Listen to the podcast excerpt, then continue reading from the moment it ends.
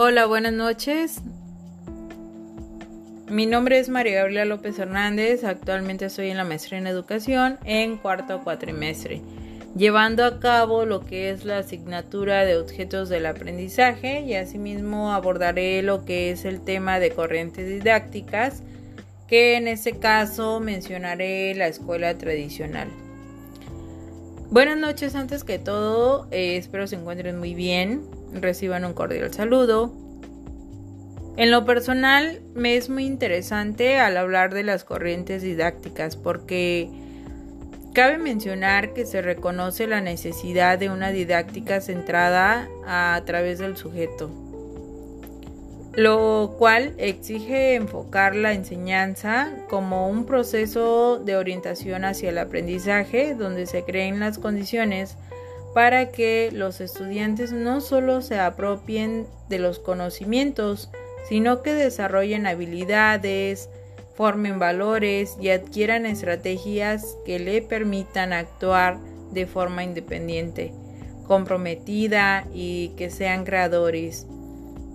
Esto les ayudará a ellos o cuál es el beneficio para que puedan resolver los problemas, en ese caso, a los que se van a enfrentar a futuro, tanto en lo personal como en lo profesional. El término estrategia se emplea cada vez con mayor frecuencia en la literatura pedagógica.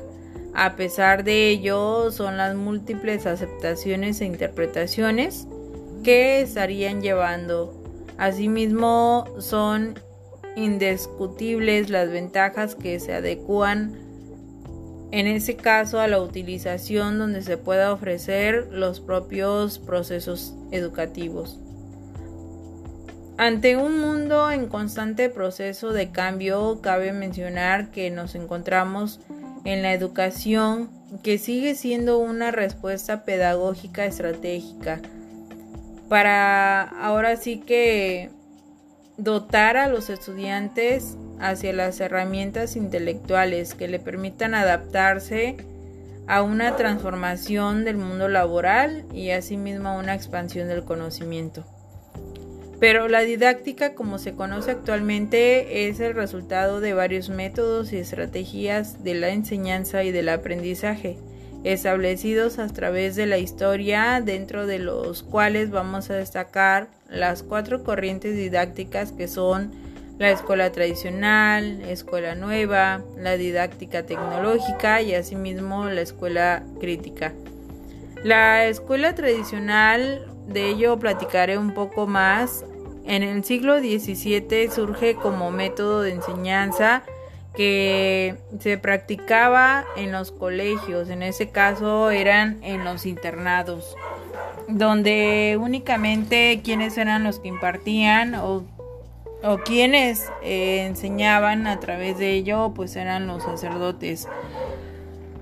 Eh, ofrecían una vida metódica en su interior y se enseñaban las ideales a la antigüedad, tanto a los jóvenes que eran considerados como una atención, una tentación de, ahora sí que de mm, propensos, tanto débiles como una atracción por el mal, lo cual se consideraba necesario aislarlos del mundo externo, ya que este eh, Ahora sí que los jóvenes pues eran una fuente de tentaciones. La didáctica tradicional era muy egoísta en esa parte donde era únicamente pura autonomía y participación del aprendiz. El protagonista era el maestro, que era la base y la condición del éxito de la educación. Y asimismo el alumno pues se limitaba a acumular y a reproducir la información que les daba el docente y tenían que memorizar lo que era el conocimiento.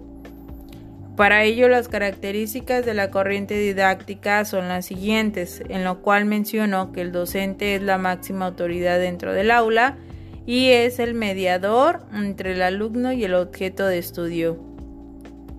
Algo muy importante que el alumno no, eh, no existe afecto hacia el docente y no existe ningún tipo de interacción entre ellos.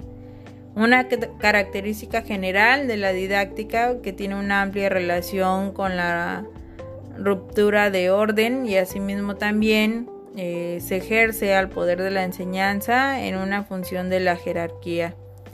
La corriente didáctica cabe mencionar que los problemas de los cuales destacamos son que promuevan el autoritarismo dentro del maestro y que alienta actitudes pasivas con los estudiantes. Asimismo también pone la teoría delante de la práctica y trunca la innovación. Bueno, esa ha sido mi participación del tema de las corrientes didácticas. Muchas gracias.